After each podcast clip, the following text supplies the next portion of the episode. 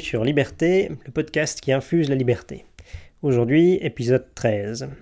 On va s'intéresser au socialisme, car après tout, pourquoi pas? Les militants socialistes semblent vouloir un monde meilleur, plus juste. En tout cas, ils s'engagent pour ça. Mais qu'est-ce qu'il en est en réalité? Pourquoi est-ce que nous, les libéraux, on affirme que le socialisme est immoral, contrairement au libéralisme? C'est à toutes ces questions qu'on va tenter de répondre. Le socialisme dont on va parler n'est pas une affaire de parti ou de querelles entre personnes, et les questions dont nous discutons n'ont que peu de choses en commun avec celles qui font l'objet de conflits entre partis que vous voyez au débat à la télévision par exemple. Il s'agit ici plutôt de clarifier en quoi le socialisme en tant que pensée, en tant que courant, et les idées qu'il sous-tendent sont incompatibles avec les principes d'une société libre, comme le souhaitent les libéraux. Comme toujours, on traite les thématiques à deux, aujourd'hui avec Jérémy et moi-même, Nicolas.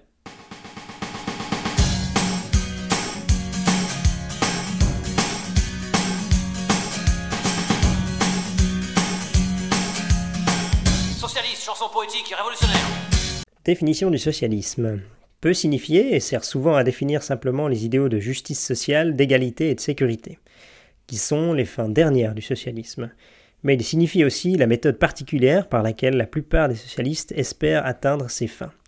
Dans cette acceptation, le mot socialisme signifie abolition de l'entreprise privée, de la propriété privée, des moyens de production et la création d'un système d'économie planifié où le chef d'entreprise, le ou la chef d'entreprise, travaillant pour un profit, est remplacé par un organisme planificateur central.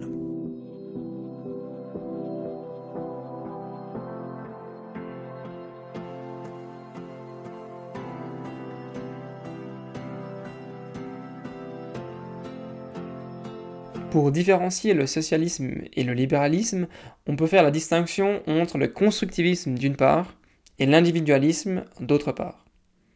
L'attitude du constructiviste, elle consiste à penser qu'on peut modeler une société selon ses propres voeux, qu'on peut la conduire comme on le ferait d'une machine quelconque. C'est l'approche adoptée par le socialisme. On essaie de faire prévaloir sa propre vision de la société, c'est-à-dire de l'imposer aux autres. D'un autre côté, l'individualiste ou le libéral laisse faire le changement, même s'il est imprévisible et incontrôlable. L'individualisme dont on parle ici, et qui est parfois peut-être mal connoté encore aujourd'hui dans, notre société, définit simplement une idéologie dans laquelle on respecte l'individu en, tant que tel, qu'on reconnaît que ses opinions et ses goûts n'appartiennent qu'à lui, dans sa sphère privée. L'individualisme, contrairement au socialisme, repose donc sur le respect de l'homme individuel, et sur la conviction qu'il est souhaitable que les hommes soient libres de développer leurs propres dons et leurs propres penchants. Le constructivisme se manifeste notamment sous la forme de l'égalitarisme. Il existe deux notions différentes de l'égalité. L'égalité face à la loi et l'égalité des résultats, qu'on appelle égalitarisme. Ces deux revendications sont en fait antinomiques. La première notion, l'égalité face à la loi, est manifestement libérale et individualiste ou autrement dit de dire qu'on part tous en même temps depuis une ligne de départ pour une course de 100 mètres, mais que le développement de la course, le futur, est laissé à la contingence et à l'insécurité du futur. Chacun peut développer son propre destin à partir du moment où ses droits sont déterminés et respectés. On commence ainsi tous la course du 100 mètres ensemble, mais le résultat de la course est ouvert. C'est l'égalité face à la loi. La deuxième notion, l'égalité des résultats, est constructiviste.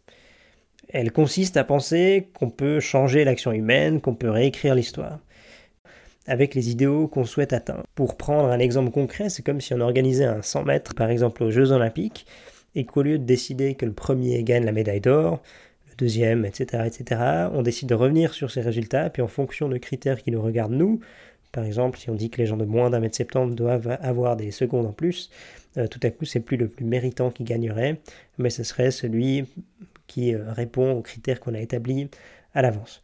Donc ça ne veut pas dire que c'est la personne qui s'est entraînée le mieux, qui s'est le mieux préparée, qui a mieux géré la situation qui gagne, mais c'est la personne qui réussit à répondre aux critères qu'on a établis. Donc c'est assez clair pour tout le monde que dans ce système, on risque de récompenser des gens qui sont moins méritants que le gagnant officiel, et c'est donc toute la logique de la réécriture des règles. Le constructivisme crée donc de nouvelles inégalités au nom de l'égalitarisme. Il place sur un pied d'égalité ceux qui souhaitent vivre de façon indépendante en se donnant les moyens. Donc dans l'exemple précédent, c'est celui qui s'entraîne, qui a la bonne nutrition, qui a le bon coach, qui a le bon mental pour arriver à gagner la course. Donc on confronte ces gens-là avec les gens qui souhaitent profiter du travail d'autrui pour pouvoir vivre. Donc dans l'exemple encore précédent, c'est la personne qui s'est mal entraînée mais qui à la fin gagne quand même une médaille. Cet exemple peut être transposé à plein de situations dans la vie euh, réelle. Il existe aussi des inégalités entre ceux qui sont au pouvoir et qui décident de construire la société comme ils, comme ils le veulent, et ceux qui sont écartés du pouvoir. C'est-à-dire que dès qu'on décide que les règles du jeu ne sont plus basées sur le mérite, mais sont basées sur des décisions politiques, il se posera aussi la question qui a accès à ces politiques pour définir les règles, donc qui arrive à se faire entendre auprès d'eux, et qui peut du coup interférer pour que les règles profitent directement. Donc c'est-à-dire qu'on part dans un système libéral d'une égalité devant la loi, et quand on parle d'égalité devant la loi, on peut privilégier personne, donc le politique a beaucoup moins de pouvoir que dans un système politique euh, socialiste où finalement toutes les règles sont soumises à discussion et où euh, au lieu de se battre pour être le plus performant, on se bat pour être le plus privilégié par la loi. Je pense que la plupart des gens qui s'engagent pour des règles euh, socialistes sont sur le fond plutôt bien intentionnés et le font dans un but positif, mais il faut voir qu'il y a des conséquences euh, néfastes, en tout cas indirectes, qui sont réelles, et on va maintenant euh, s'y intéresser.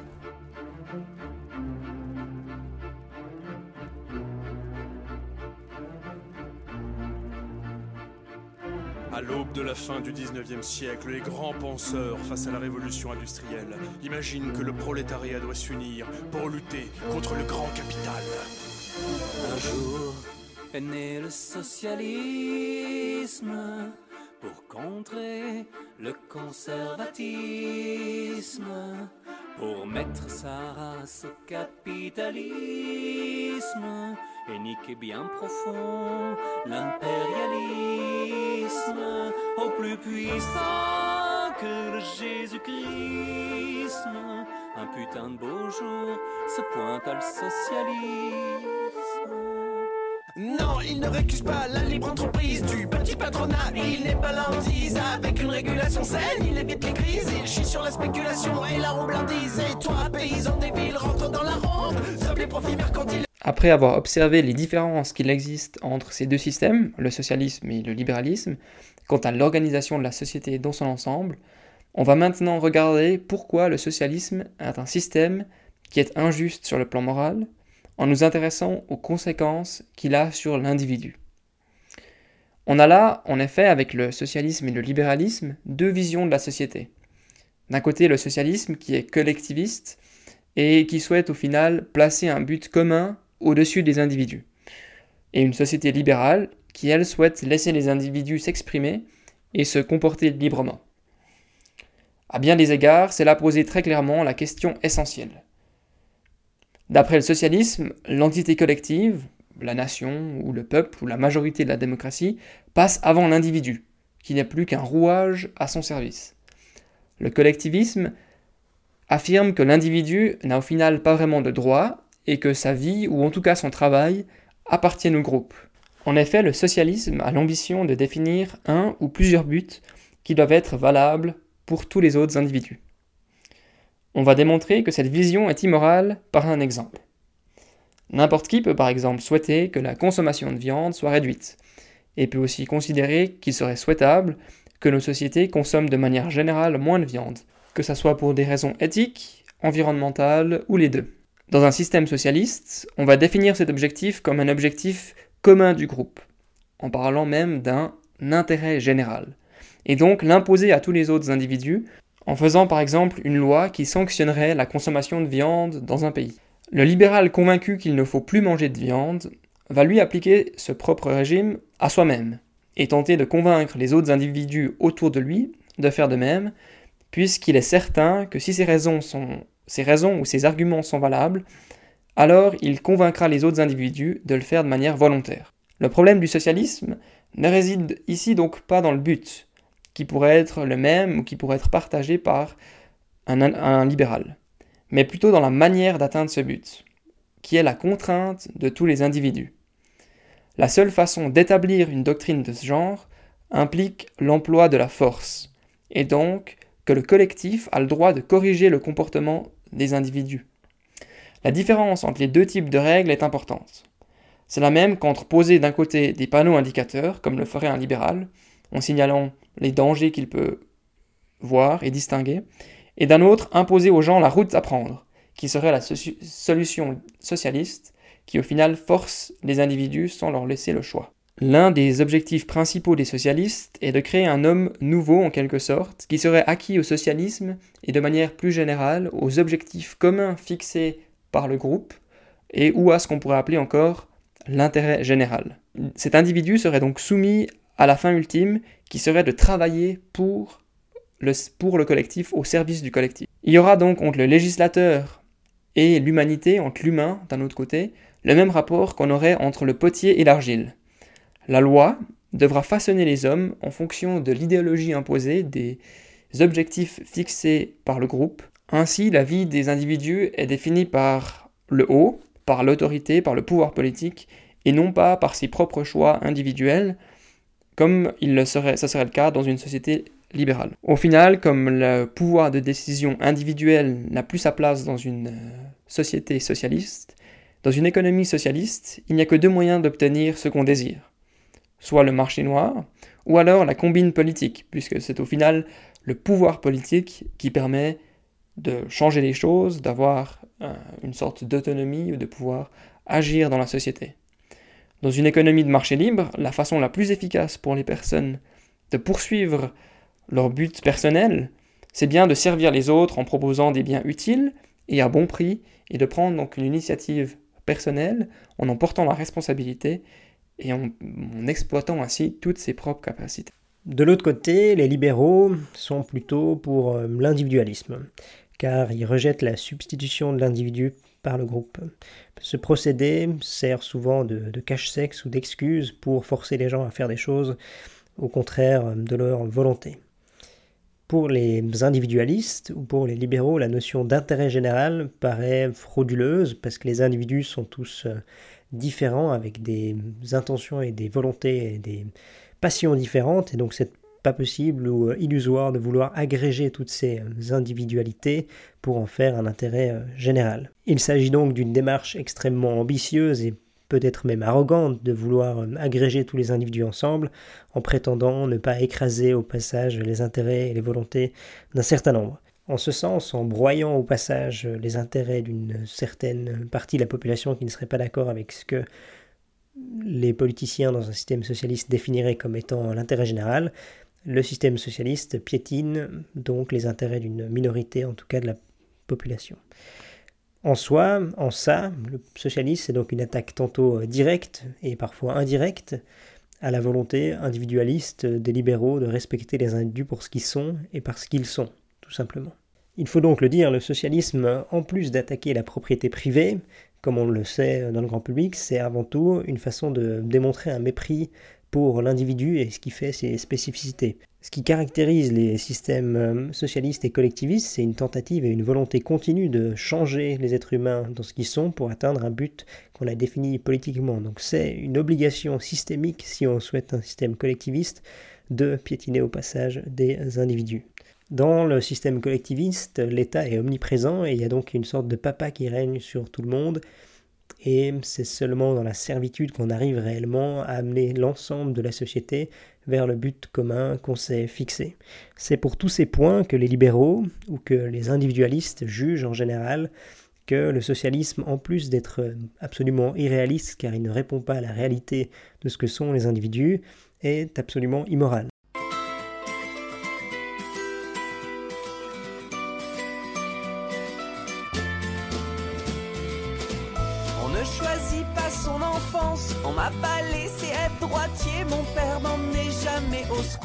Mais aux réunions de comité, mon père était tellement de gauche qu'on habitait rue Jean Jaurès, en face du square Maurice Torres, avant d'aller vivre à Montrouge.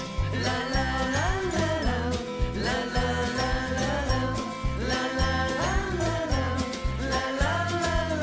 En plus d'être une doctrine immorale, comme on a pu le voir auparavant, le socialisme est un échec dans son application. En tout cas, il a toujours échoué quand il a été appliqué euh, d'après la volonté de ceux qui se sont eux-mêmes euh, proclamés socialistes ou collectivistes. Pour diverses raisons, les systèmes socialistes échouent ou finissent par échouer ou sont en tout cas inefficaces.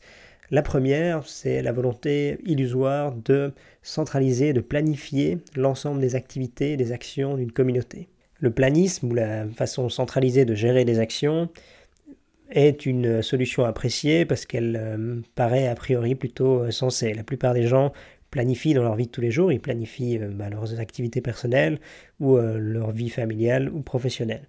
C'est donc pour ça que le planisme, qui est en soi une façon rationnelle de gérer ses affaires ou de prévoir la suite, n'est pas un problème. Le problème, c'est comment est-ce qu'on met en place ce, planisme, cette planification, et à qui on confie le pouvoir de ce dernier.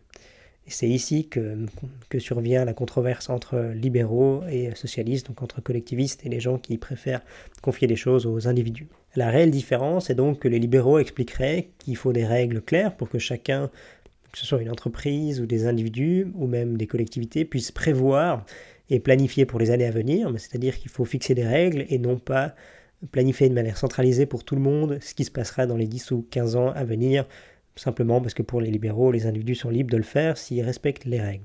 Le collectiviste ou le socialisme, au contraire, dirait que les règles, évidemment, s'appliquent à tout le monde, mais que c'est surtout eux qui décident quel est le but à, atteindre et comment est-ce qu'on va y arriver, avec quels moyens et avec quelle coercition. Donc c'est des mentalités et des visions de société complètement différentes. L'une est euh, quasiment euh, chaotique, on va dire. Les libéraux confient cette responsabilité aux individus à leur échelle pour qu'ils puissent planifier ce qui se passe dans les 15 prochaines années, alors que les socialistes décident de manière centralisée d'imposer à tout le monde un même but et décident de A à Z comment ça veut se passer. L'exemple est assez clair pour démontrer que dans un système on respecte les individus et dans l'autre on est obligé d'embroyer du moins une partie pour arriver à la fin décidée en amont. Dans l'esprit des gens, quand on parle de planification, on a toujours l'impression qu'on parle d'un système collectiviste ou socialiste où tout se passe de manière centralisée, comme euh, par exemple dans l'URSS avec les défauts euh, qu'on connaît. Mais non, dans la réalité, si on dépose ou si on définit des règles claires pour tous, ça permet aux individus, aux entreprises de manière décentralisée de planifier. Et dans ce cadre-là, la planification n'a rien d'odieux ou de dangereux euh, et même est totalement réaliste parce que chacun dans sa vie de tous les jours planifie plus ou moins les choses. On va maintenant voir pourquoi le planisme, c'est avant tout un échec économique. Dans une société socialiste, il est impossible de déterminer le coût de chaque action économique, puisque le prix est fixé en général par l'État, de manière centrale. Mais au-delà de cela, il y a un vrai problème par rapport à la coordination des interactions entre les individus. Dans une société centralisée, socialiste, c'est au final l'État qui décide des prix et des possibilités d'acheter ou de vendre certaines marchandises. Et c'est donc lui qui a l'ambition, et peut-être aussi l'arrogance, comme on l'a déjà vu avant, de régler les interactions économiques entre tous les individus.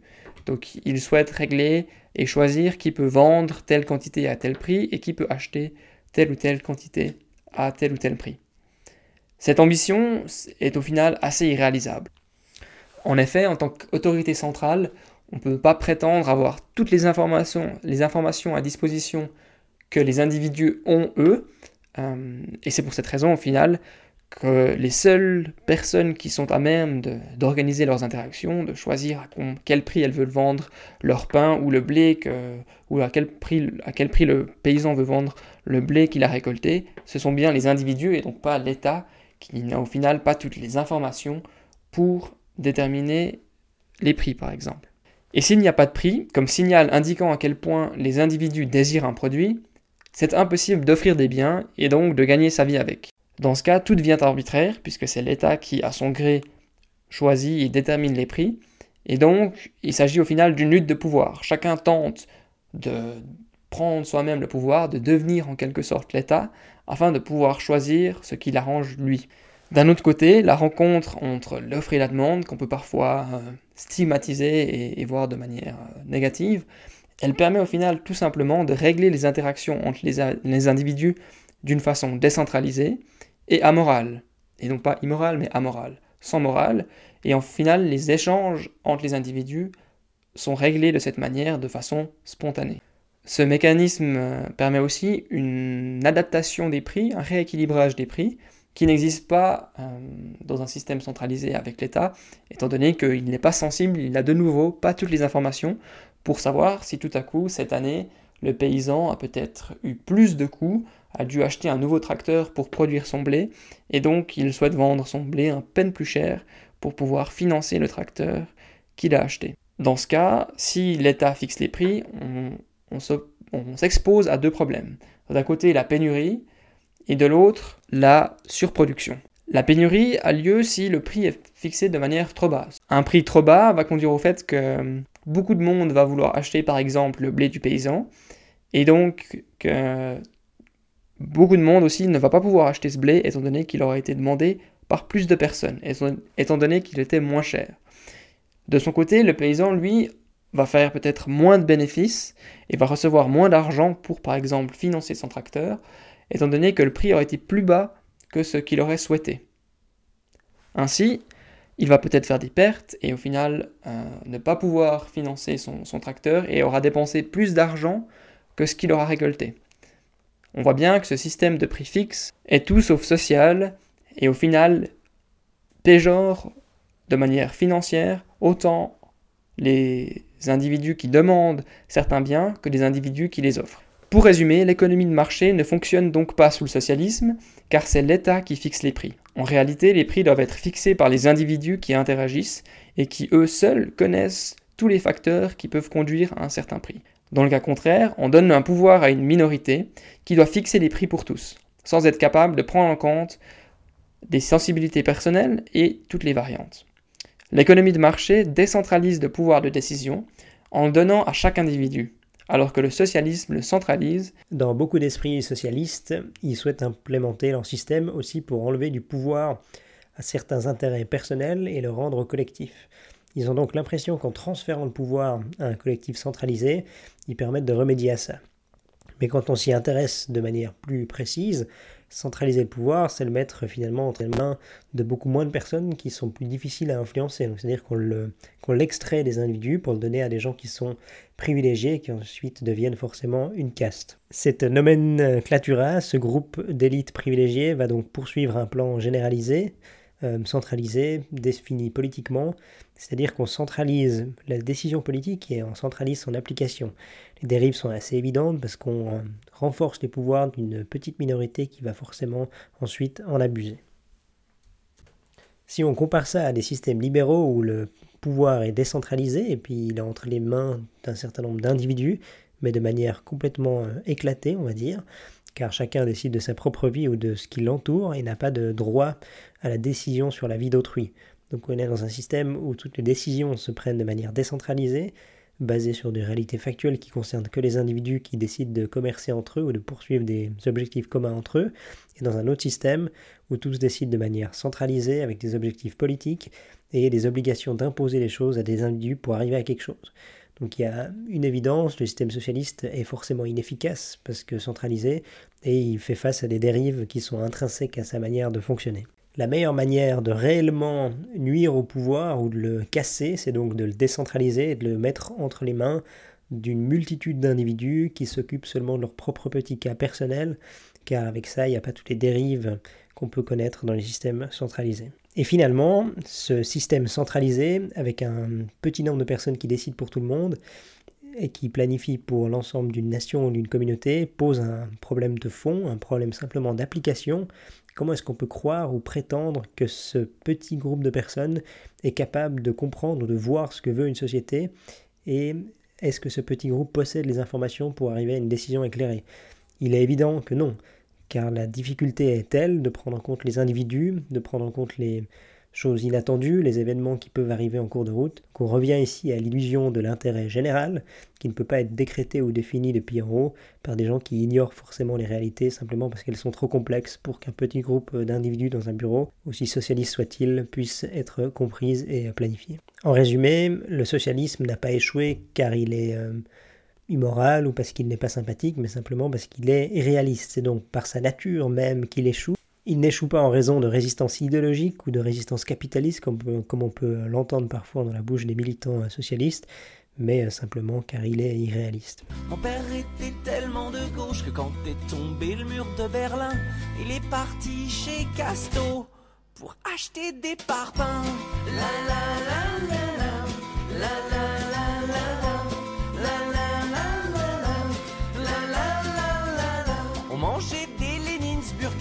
fallait vraiment faire attention. T'avais du chou, une pomme de terre, la viande, elle était en option.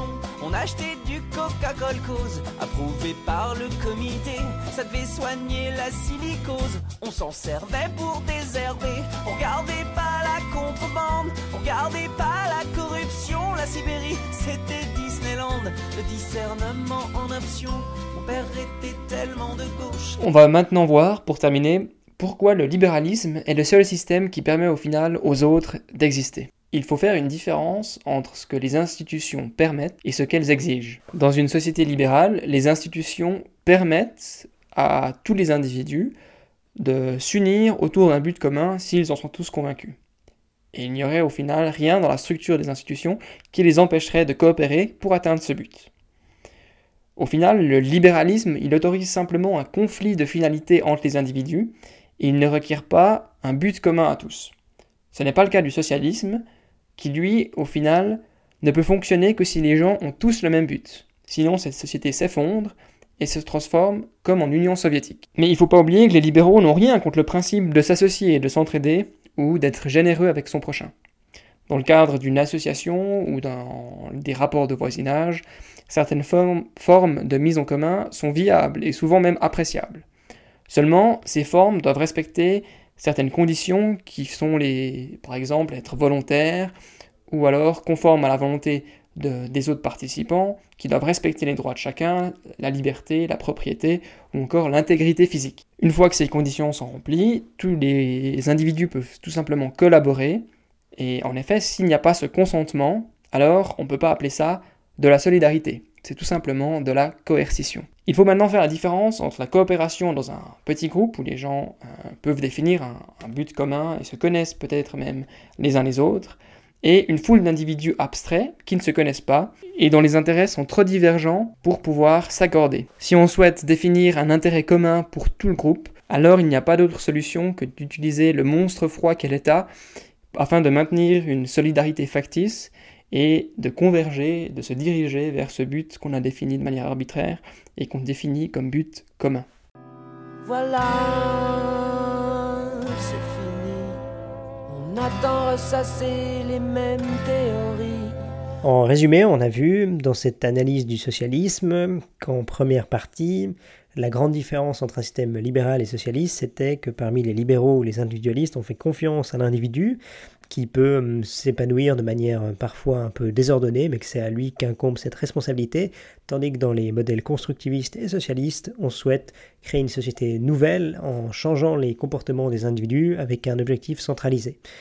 On a vu en deuxième point que pour arriver à cet objectif central décidé de manière politique, il fallait s'asseoir sur les différences de certains individus, c'est-à-dire qu'au nom d'un intérêt général qu'on a également vu qui n'était pas possible euh, de, mettre en place parce qu'il ne respecte pas la diversité des opinions et des volontés des individus, mais qu'il fallait donc s'asseoir sur une partie des volontés individuelles pour arriver de manière centralisée à un objectif. Donc c'est-à-dire qu'en passant on broie la différence des individus et on s'assoit dessus, ce qui fait du socialisme un système immoral. Par principe, le socialisme viole donc la souveraineté des individus. Troisième point, au-delà de cet aspect immoral, on a vu que le socialisme était un échec quand il est appliqué, car sur le plan économique, quand on ne fixe pas de prix, de capacité d'échanger sur des critères objectifs et que c'est fixé de manière centralisée, les choses se passent mal parce que les prix définis ou les objectifs définis, les priorités, ne répondent pas à la réalité du terrain, encore une fois, parce que de manière centralisée, on ne peut pas prendre en compte les désirs réels des individus, parce que la société et les individus sont beaucoup trop complexes pour être résumés et dirigés par un groupe d'individus qui n'ont pas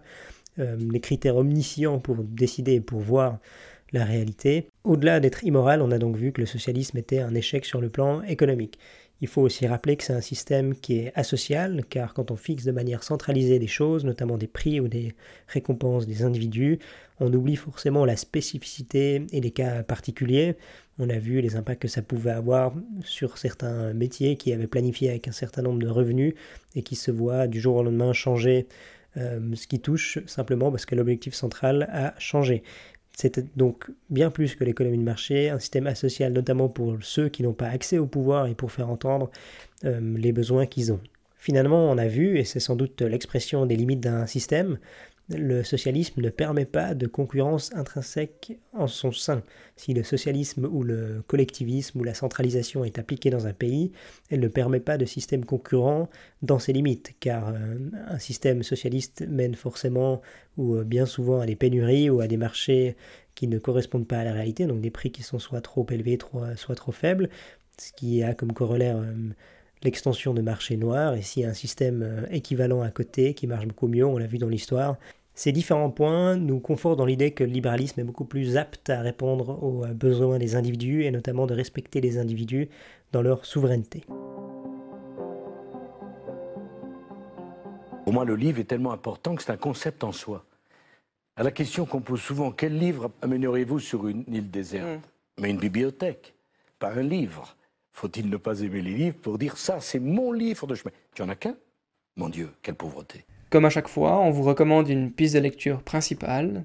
Pour cet épisode, on recommande La route de la servitude de Friedrich Hayek, qui s'intéresse à l'évolution du socialisme dans la première moitié du XXe siècle, en partant depuis la fin de la Première Guerre mondiale jusqu'à la Deuxième Guerre mondiale, et il analyse au final comment le socialisme est condamné à se transformer en totalitarisme et comment le nazisme et le fascisme sont au final tous des résultats euh, du socialisme qui conduit intrinsèquement euh, à une forme de totalitarisme et du plein pouvoir de l'État. Il rappelle voilà, que par exemple le nazisme au début, enfin le nazisme s'appelait le national-socialisme et il explique donc le lien entre euh, les idées socialistes et puis le totalitarisme. Pour ma part, je vous recommande la lecture du livre de George Orwell, La ferme des animaux, qui raconte l'histoire d'animaux d'une ferme qui rejettent le fermier et qui s'organisent en société en décidant que tous les animaux sont égaux. Dans cette histoire, Orwell montre qu'à force de rechercher l'égalité, à force de rechercher l'égalitarisme, on finit par détruire la société car des hiérarchies naturelles se forment et le pouvoir d'une petite minorité n'a plus aucune limite. Mon conseil de lecture pour cette fois, c'est L'archipel du Goulag d'Alexandre Solietsine. Il décrit très bien la dynamique qui fait que l'URSS a finalement échoué, et ce livre a historiquement permis un sursaut notamment intellectuel pour se rendre compte de toutes les limites d'un système centralisé et de toutes les inefficacités qu'il pouvait avoir, et tous les dommages qu'il faisait notamment sur les destins individuels. Voilà, c'est fini. On attend ressasser les mêmes théories